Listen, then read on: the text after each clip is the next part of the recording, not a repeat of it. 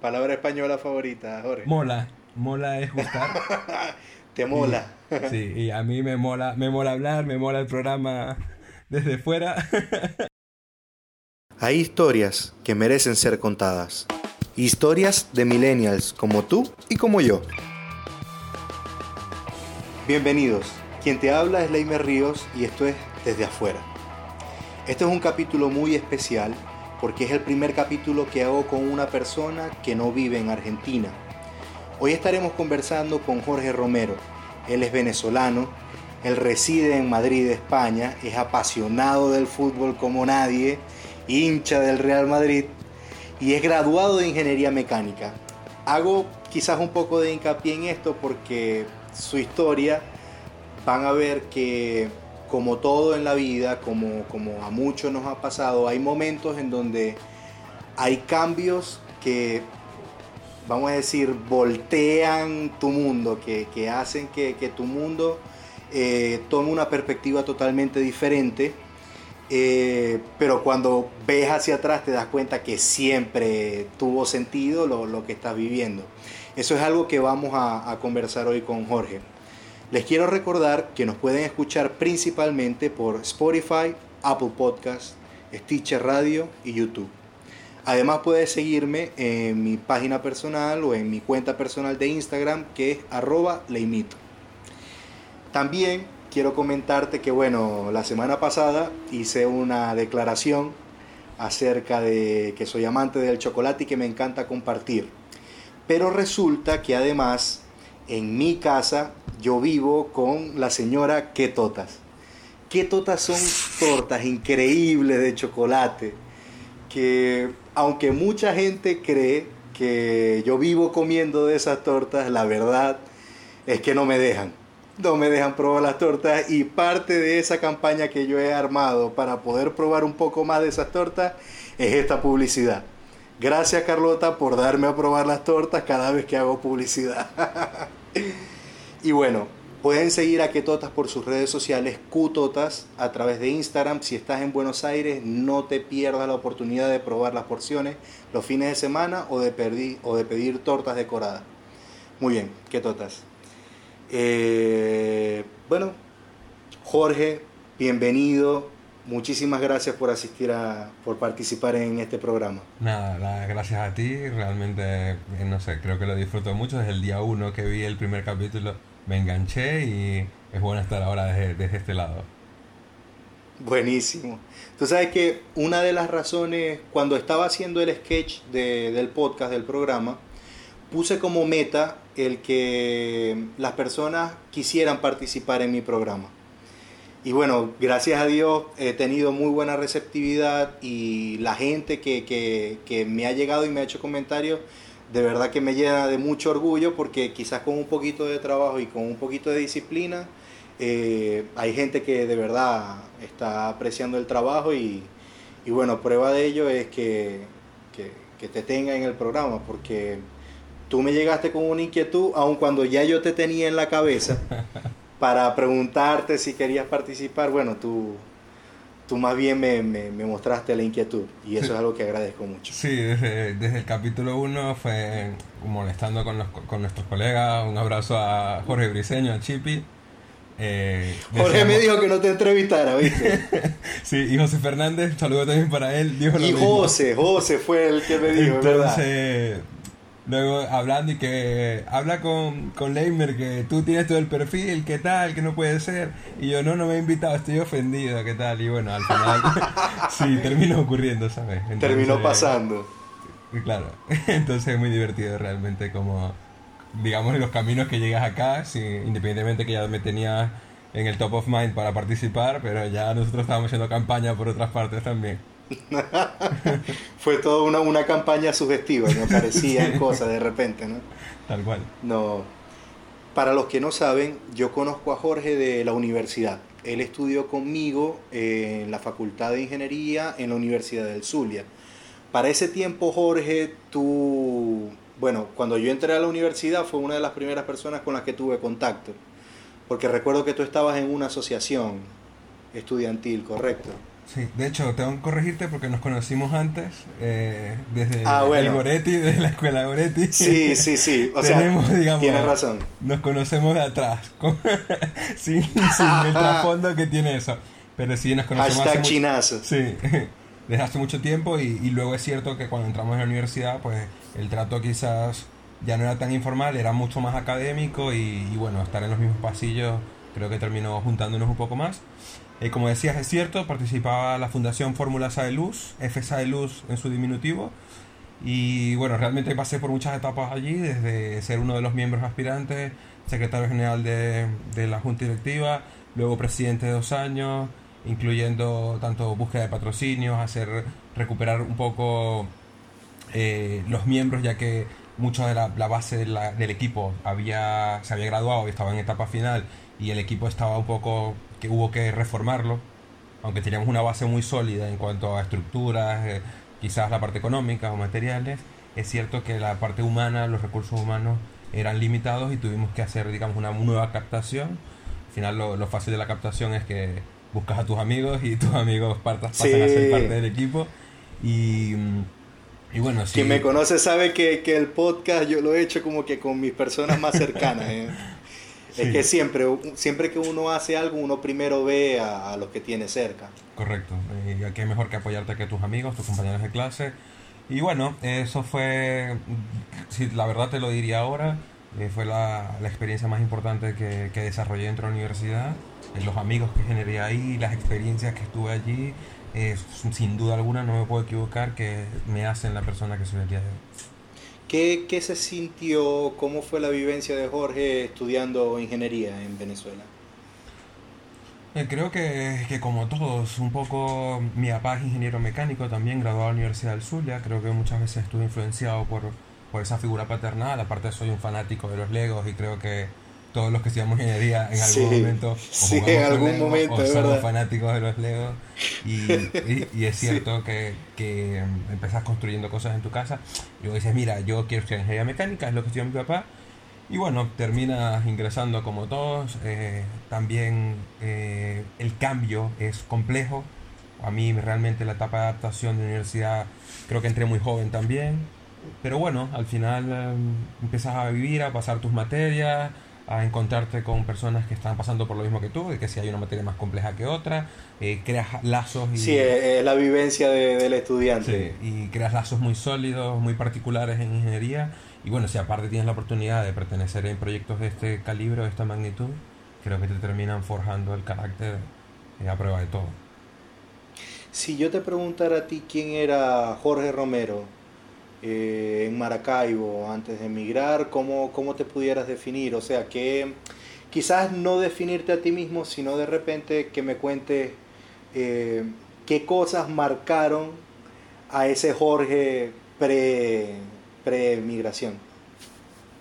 Eh, Creo que te diría las mismas de ahora. Creo que soy un apasionado. Eh, si encuentro algo que me gusta y que disfruto, voy a llevarlo a las máximas consecuencias. Eh, te lo puedo decir de mil maneras. La Vinotinto, la Unión Atlético Maracaibo, Fórmula de Luz, eh, mi universidad, mis amigos. Tiendo a... Ahí- Dime. No, no, no, continúa. Tiendo a entregar mucho y, y realmente me apasiono demasiado. Incluso a veces creo que me paso con ciertas cosas y, y tiendo a darle importancia a cosas que para mí realmente son muy importantes, pero luego creo que con la experiencia o con los años te das cuenta quizás dónde tuviste que regularte un poco más o a qué tuviste que darle un poco más de importancia, ¿sabes? Pero bueno, creo que, que es la vida misma que, que te va llevando a, a esos aspectos. Pero te diría que eh, el Jorge muy irreverente, en muchas ocasiones ingenuo me atrevería a decirlo, y eso también trabajador, y cuando lo juntabas con la pasión, creo que te podría decir cualquiera de mis amigos o cualquier persona que trabaja conmigo, te diría que, que toco voy de ese palo, vamos. Jorge, y esa relación que tú me hablas acerca de, vamos a decir, que tuviste con el fútbol, yo recuerdo que tú cuando estabas en la universidad, además de estar estudiando, tú también trabajabas en otras cosas y que eran relacionadas al fútbol. Sí, he trabajado en muchas cosas, la verdad. Recientemente lo estaba Sí. pensando y decía, como joder, basta. Em, tuve la oportunidad de, de escribir, empezar a escribir en Twitter sobre fútbol, sobre fútbol venezolano. En el momento que escribíamos en 2006, 2005, 2007, no era mucha gente que hablaba de esto y el fútbol venezolano estaba era limitado los fanáticos que íbamos a los estadios, limitado los seguidores de la Vino Tinto. Sí es cierto que luego empieza a haber un boom, pero alguien que conociera algo de fútbol venezolano y no se limitara al fútbol europeo era muy era difícil de conseguir, la verdad. Y bueno, escribiendo un poco por diversión, eh, luego logro escribir para una página web que se llama solofutbol, eh, y estuve con ellos escribiendo muchos varios artículos sobre barras, sobre fútbol, sobre partidos del, del Unión de Maracaibo, del Zulia, en una segunda etapa. Y posterior a eso, eh, empiezo a trabajar de periodista deportivo por una empresa que se llama RTS Sportcast, donde tenía que reportar las incidencias que pasaban en un partido de fútbol. Luego se abrió hasta baloncesto y era muy gracioso porque no eran opiniones personales lo que yo hacía, sino iba más de lo que ocurría en el campo de juego tú tenías una serie de comandos, te aprendías esos comandos, si la pelota estaba en un corner, si era gol, si era offside, si era una tarjeta amarilla, y tú ibas contando todo lo que sucedía. Y bueno, realmente vivía de eso, es muy curioso, porque tenía una, un pago en divisa. La gente decía, pero si tú eres ingeniero mecánico, ¿qué haces siendo periodista deportivo y aparte ganando en divisa en Venezuela, con lo que eso significa? Entonces era, era muy curioso, pero bueno, al final, lo mismo que tú dices, no, es difícil conectar los puntos hacia el futuro, mucho más sencillo cuando los conectas hacia el pasado y luego te das cuenta que si escribes para un blog, escribes de fútbol, estás en todo el tiempo en el partido, lo raro sería que no hicieras algo más sobre eso. Y, luego termina cayendo el trabajo y, muy contento. Al final creo que eso me mantuvo muchos años, cuatro o cinco años en Venezuela y paralelo a mis trabajos profesionales, digamos.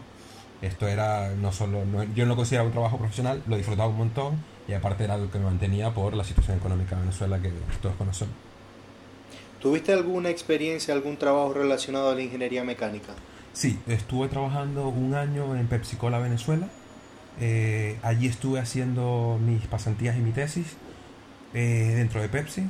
Hacía, trabajaba más con ingeniero químico, la verdad, ingeniero de procesos. Hacía simulación, eh, simulación de procesos con todos los procesos de, del sistema de refrigeración de amoníaco que era el que enfriaba el refresco antes de servirlo a, las botellas que todos conocemos. Este sistema de amoníaco enfriaba agua y esa agua era la que luego eh, pasaba a enfriar el, producto final, Pepsi Cola, Chinoto, eh, perdón, Chinoto, por Dios, Seven Up y, Golden.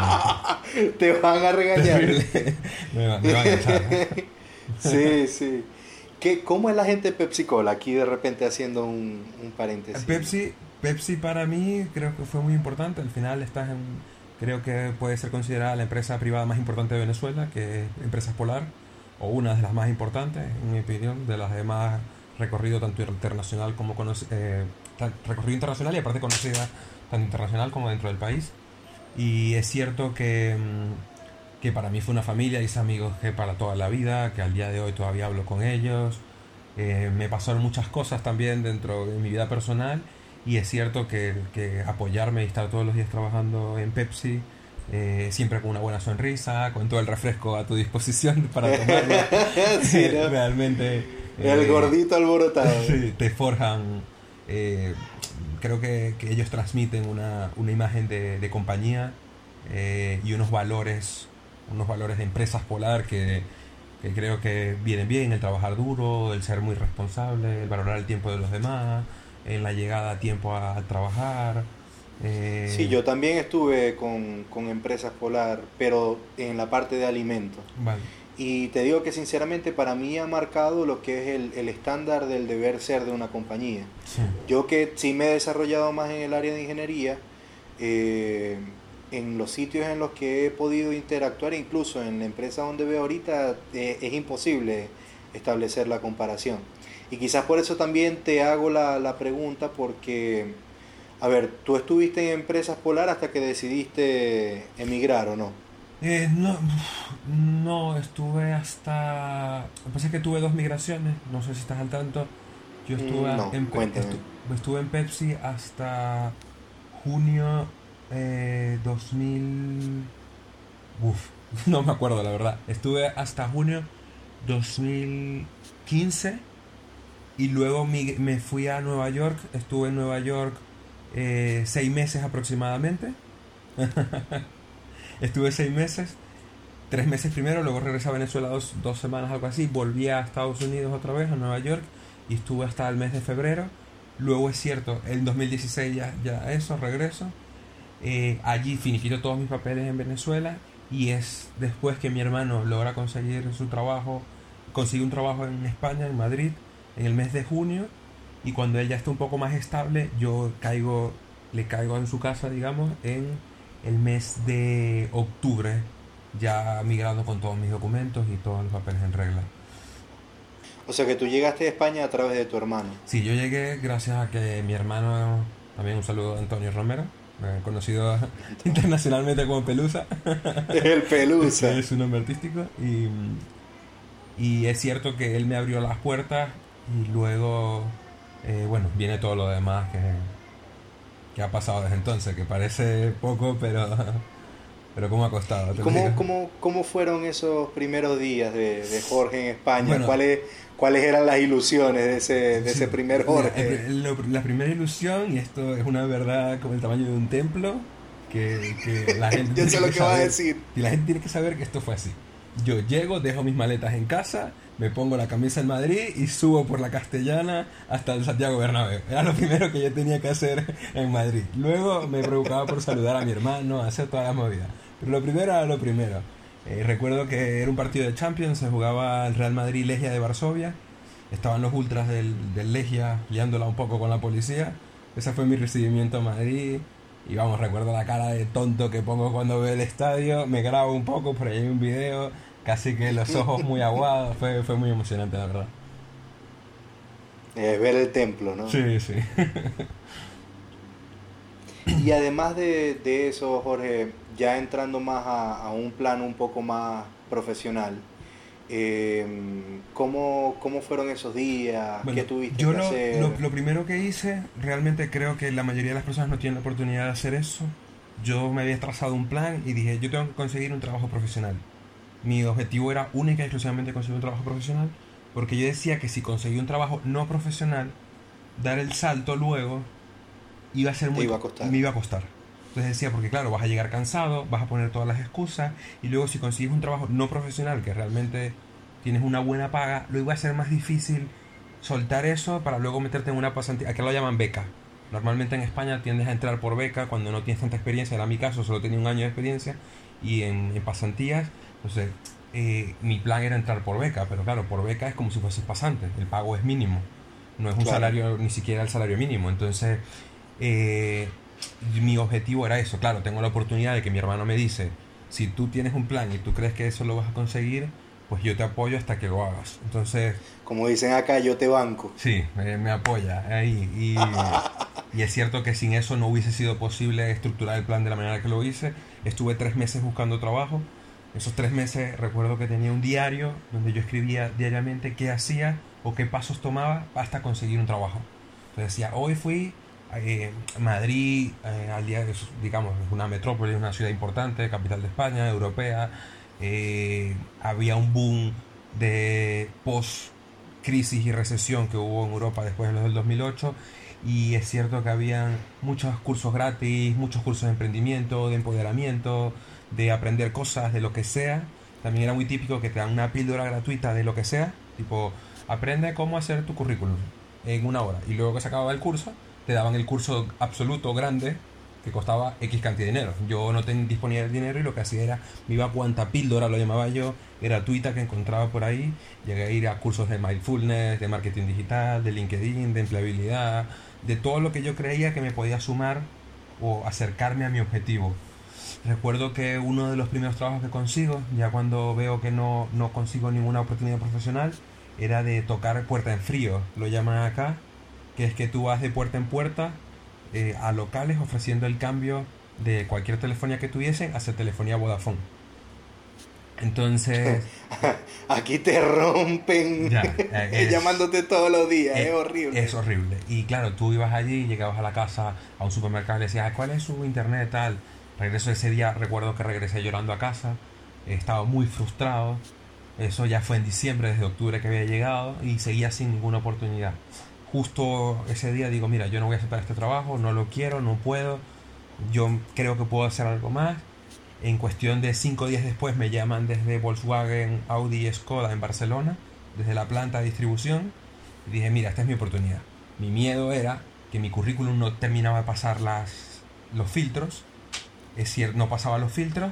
Y eh, claro, en la duda, yo decía, claro, si yo tengo dos currículum y hay uno de la Politécnica de Madrid, de Autónoma de Madrid, y yo estoy con el de la Universidad del Zulia, en la duda, pues van a elegir el otro perfil. Si tengo la oportunidad de entrar a una entrevista, que creo que no se me iba a dar nada mal, yo decía, yo tomo el trabajo en esa entrevista. Recuerdo que me afeito, me pongo a tratar, voy a la entrevista esta con Bas, fue una videoconferencia porque las oficinas estaban en Barcelona. Eh, y cuando hiciste la videoconferencia, ajá, estabas bien vestido arriba, pero no, no, estaba estabas bien vestido completo, tomé esa previsión. Porque yo te digo algo, en mi currículum, el que yo utilicé para el trabajo donde estoy ahorita, me acuerdo que cuando me tomé la foto de más, está en Facebook y todo, ando de traje, afeitado, así como, igualito como estoy diciendo, pero andaba en pijama del Cookie Monster. no, yo estaba vestido porque si me mandaban a parar, tomé esa previsión, que lo había leído tipo en estos de cómo prepararte una entrevista en videoconferencia.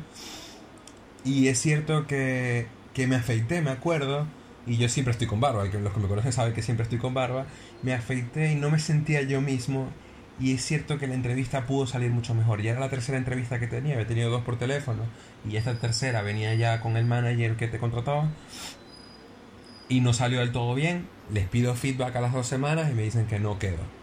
Eh, otra vez frustración, pensaba que el cargo era mía, estaba convencido de que si llegaba una entrevista conseguía el trabajo y no fue así. Entonces se me cayó un poco el mundo allí.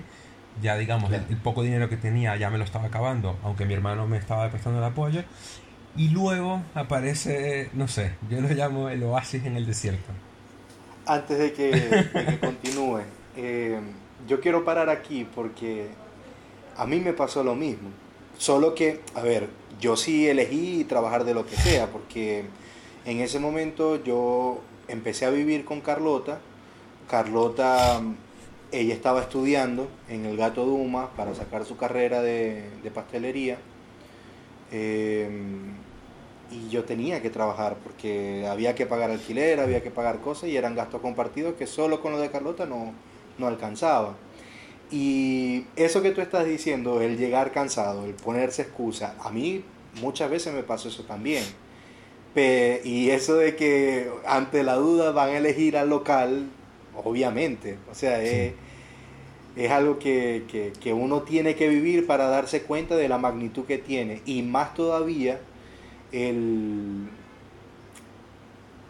A veces uno es malo con uno mismo, ¿no? Uno, uno es muy duro.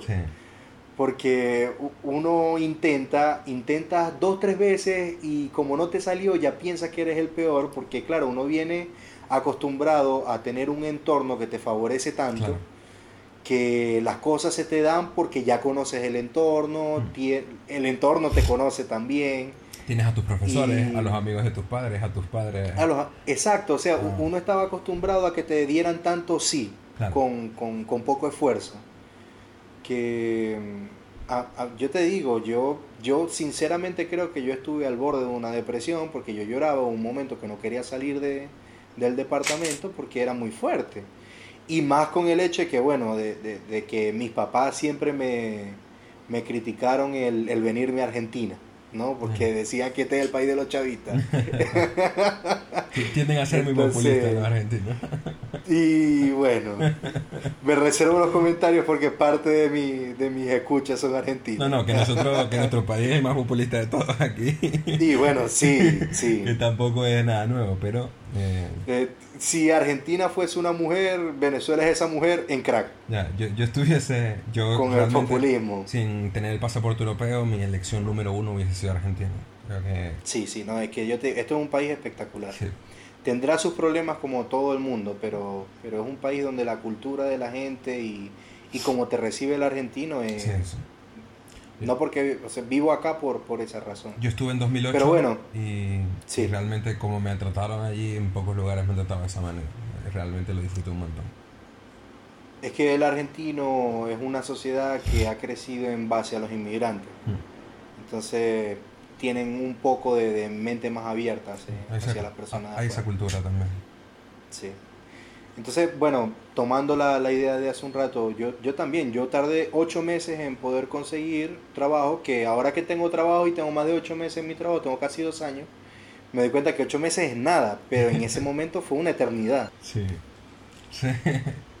es, muy curioso, la verdad.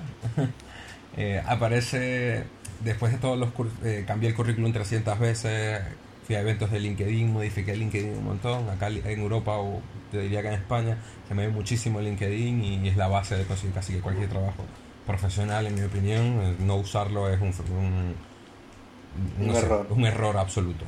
Eh, y aparece una, no sé, yo lo llamo, fue como una, eh, sí, el oasis fue, fue, aparece una opción donde dice, acabas de terminar tu carrera de ingeniería y conoces eh, de ingeniería económica, lo recuerdo perfectamente, física o matemática, ¿sabes las oportunidades que tiene el mundo de la publicidad para ti?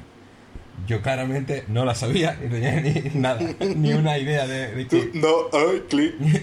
Pero eh, yo dije, mira, a mí esto me suena, busco el nombre de la empresa, era Bass Media Group, miro lo que, que hacían, vi la presentación del proyecto que tenían y dije, mira, yo voy a lanzar aquí y que, que pase lo que tenga que pasar. Eh, lanzo el currículum, me llaman el mismo día, me mandan una entrevista el día siguiente y dos años después sigo con ellos. realmente pues no los cambio por nada. Eh, entré un programa que se llamaba, eh, era el máster de Digital Business Management en alianza con la Universidad de Salamanca y Abbas Media Group, la agencia de, la agencia de medios número uno de España. Y después de pasar la parte de seis meses académicos, donde evidentemente no cobraba, entrabas a una beca de un año, ganando un sueldo muy, muy bajo. Y una vez, aquí un pausa, justo cuando consigo el trabajo, la parte académica, que es la parte del máster, estos primeros seis meses, yo digo, bueno, ahora, con esta proyección de que tengo seis meses académicos y un año de beca asegurado, es mi momento para buscar un segundo trabajo de lo que sea que me brinde la oportunidad de tener un poco más de disponibilidad económica. Y es cuando me dedico a, hacer Uber Eats, a repartir. No sé cómo lo llaman en Argentina. Bueno, aquí hay Deliveroo. Aquí no hay Uber Eats, pero hay Globo, hay Rappi, hay, hay varias empresas. Aquí, eh, aquí Globo existe, pues bueno, era Uber Eats. Entonces era muy era difícil, jodido realmente, porque hacías de 9 de la mañana eh, a 2, luego de 3 y media a 6 y media en el trabajo profesional, una hora y media ahí de comida, porque bueno, está en la cultura española, y luego... Porque España... Sí, España, España es diferente, dicen aquí. y luego a las 8 de la noche me montaba en mi bicicleta a repartir hasta las 12 de la noche. De 8 a 12 de la noche, a veces hasta 1 de la mañana, y luego repetir. Entonces, claro, cuando comienzo, comencé en la primavera, luego verano, todo medianamente decente hasta que entra el otoño y el invierno con lluvia y vamos, me tocaron días muy muy jodidos a, un grado, a cero grados con lluvia, vamos, luego lo, te pones en perspectiva y tú dices, eh, no sé cómo lo hacía, no sé qué, creo que esa misma ingenuidad te permitía hacer ese tipo de cosas. Y sí, la necesidad es la madre de las invenciones y, o sea, uno tenía que ingeniársela para hacer las cosas, por la misma necesidad. A mí me pasó, pero todo lo contrario. Aquí horrible es el verano. o sea, yo, para ese momento, en esos ocho meses que estuve sin encontrar trabajo, estuve en una pizzería que tenía un horno. Es más, tenía dos hornos que siempre estaban encendidos y no tenía extractor. Mm. Y yo recuerdo que, imagínate que yo estaba en Bermuda y tenía una, una franela, una remera, como dicen acá. Em, y era como si me metiera en una piscina y salía, y así llegaba a mi casa, del ah, sudor. Y yo me acuerdo que, bueno, mi mamá me decía, ay, buenísimo, porque estás flaquito. Y yo, claro que estar flaco con ese calor que estaba pasando. Horrible. Yo realmente estaba como una máquina, o sea, hacía como 20 horas, 25, entre 20 30 horas en bicicleta. Estaba como una máquina. Luego es muy gracioso porque apenas yo también tenía una, una condición física increíble. O sea, era, tú me decías, vamos a correr ya 20 kilómetros y yo salía disparado. Era, era brutal. Y mm, es cierto que luego cuando termina mi etapa de beca tengo la oportunidad de que me ofrecen un contrato ya profesional con todas las comodidades y abandono la visa, la bici apenas me lo contratan, fue 10 meses después de... La, la beca terminaba un año, yo a los 10 meses me ofrecieron mi contrato y realmente pues fue como, no sé, un, un bálsamo. Y me puse a llorar, puse a salir de la oficina corriendo, me puse a llorar, llamé a mi mamá, a mi hermano, porque era como, ¿sabes? Toda la, todo el esfuerzo de 10 meses de bicicleta, 30 horas a la semana repartiendo, hice mil envíos, mil siete envíos, algo así, en, en la bici. Y entrego la caja de Uber de, mira, ¿sabes qué? No te quiero ver más caja. Eh, y bueno, me ofrece un contrato con unas muy buenas condiciones mi contrato indefinido, con todas las prestaciones de la compañía. Y, vamos, o sea, creo que pocas veces he sentido tanto, tanto orgullo y, y tanta nostalgia al mismo tiempo de, de, lograr ese objetivo. Siempre había, no sé, había soñado de... Habías visto, nos pasa porque no sé si tenemos la suerte o no, pero es cierto que nuestro entorno, o me atrevería a decir que el entorno de la universidad, de Luz, nuestros compañeros, tú veías como todos tus compañeros o tus amigos iban saliendo. Lo fichó Repsol, lo fichó Weatherford, se lo llevó no sé quién a Slumberger a no sé dónde, se lo llevó el otro a Brasil, el otro se lo llevó a no sé dónde, el otro está con en Italia y empiezas a ver cómo todos tus compañeros y yo, yo digo que no puede ser casualidad, o sea, creo que dentro de nuestro entorno eh, venezolano pues había gente muy capacitada, muy trabajadora, muy inteligente, capaz y, y claro, eso te empodera. O sea, tú dices, pues si ellos pueden, y, si mi hermano, y si mi hermano puede, porque lo acabo de ver que vive conmigo, pues yo también puedo. Y en ese momento como que se te junta todo. Eh, ya tenía mi trabajo profesional, era cierto, pero bueno, digamos que no era el contrato. No, pero es diferente porque fue, fue ese punto donde tú sentiste que todo el esfuerzo, Correcto. por fin eh, recogiste sí, todos los frutos. o el fruto, o empezaste a ver el fruto del esfuerzo. Luego, también que no lo hemos hablado, ¿qué hago? Porque ¿qué hace un ingeniero mecánico de Maracaibo de luz en la agencia de medios de publicidad y marketing digital más grande de España? Pues eso es lo, lo realmente creo interesante y, lo curioso de, mi historia, por lo menos. Sí, a ver, en estos días estábamos hablando y de verdad que me sentí un viejito porque a lo que me dice como que el nombre del, de, del cargo es así como que, ¿y eso cómo se come? Ah, explícame más. Porque claro, ya por el entorno en el que vivo, siempre las cosas son, primero, nombres en, en español. Aquí en Argentina se están empezando a utilizar eh, anglicismos para definir ciertas posiciones, pero es algo nuevo acá. Cosa que, vamos a decir, en, en, Venezuela ya había pasado desde hace rato y creo que en Europa, por como me cuentas tú, ya, ya está instaurado, en, por lo menos en, en esa área en particular. Sí, nosotros estábamos acostumbrados en Venezuela, creo que por la influencia de, americana, tanto del petróleo como de, de, de, la cultura como tal, a usar los anglicismos.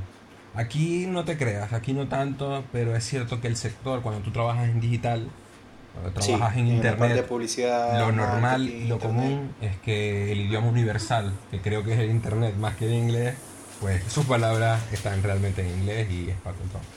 Eh, para los que no lo saben, soy eh, Programmatic Executive Junior.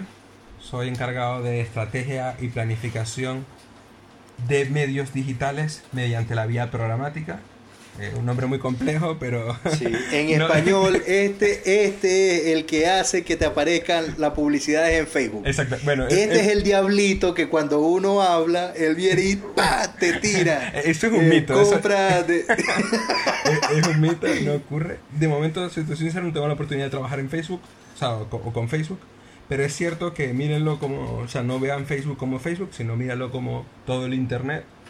Y bueno, navegas por donde navegas, Tú cuando haces una navegación, porque te metes en unas páginas en común, porque lees las noticias de una manera en particular, eh, los algoritmos te definen qué persona es. Y definen cuál es tu género, cuál debe ser tu franja de edad, en qué te gusta, qué intereses, en qué páginas has navegado anteriormente.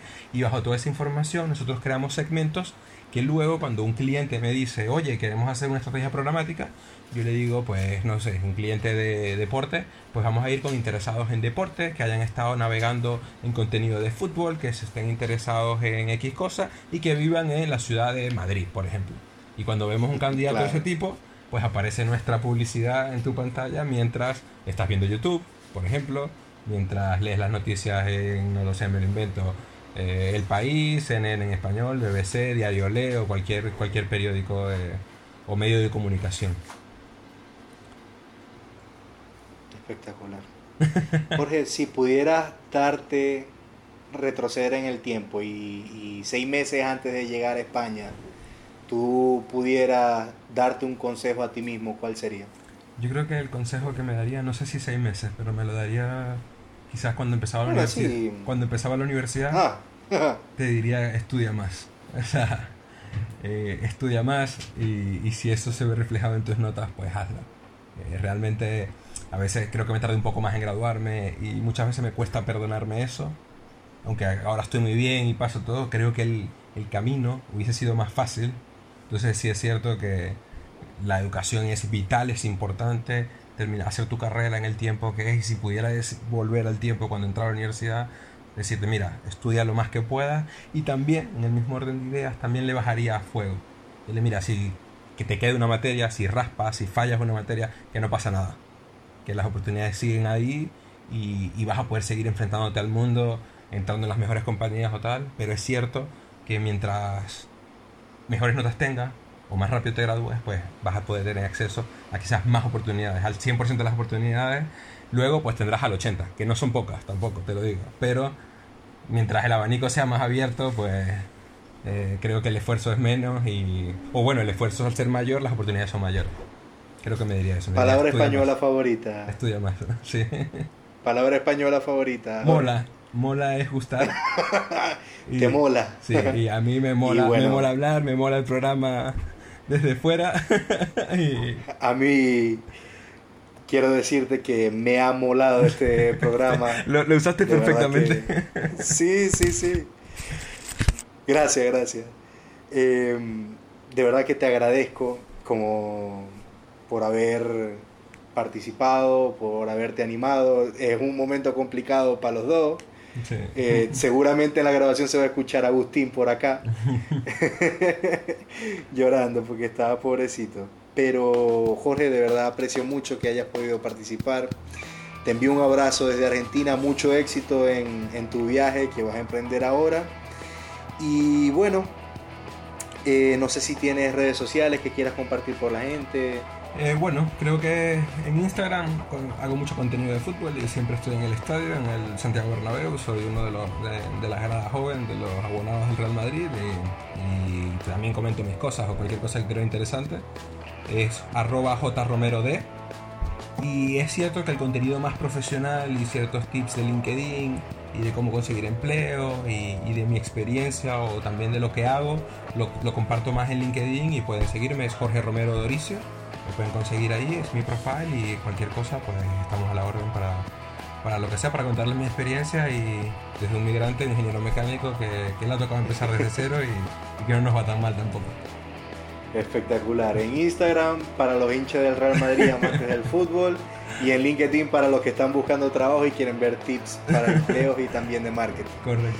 Excelente. Bien. Esto fue desde afuera Gracias por compartir este espacio. Les quiero recordar que nos pueden escuchar por Spotify, Apple Podcast, Stitcher Radio y YouTube. Un fuerte abrazo para todos los que llegaron hasta acá. Será hasta la próxima. Chao, chao.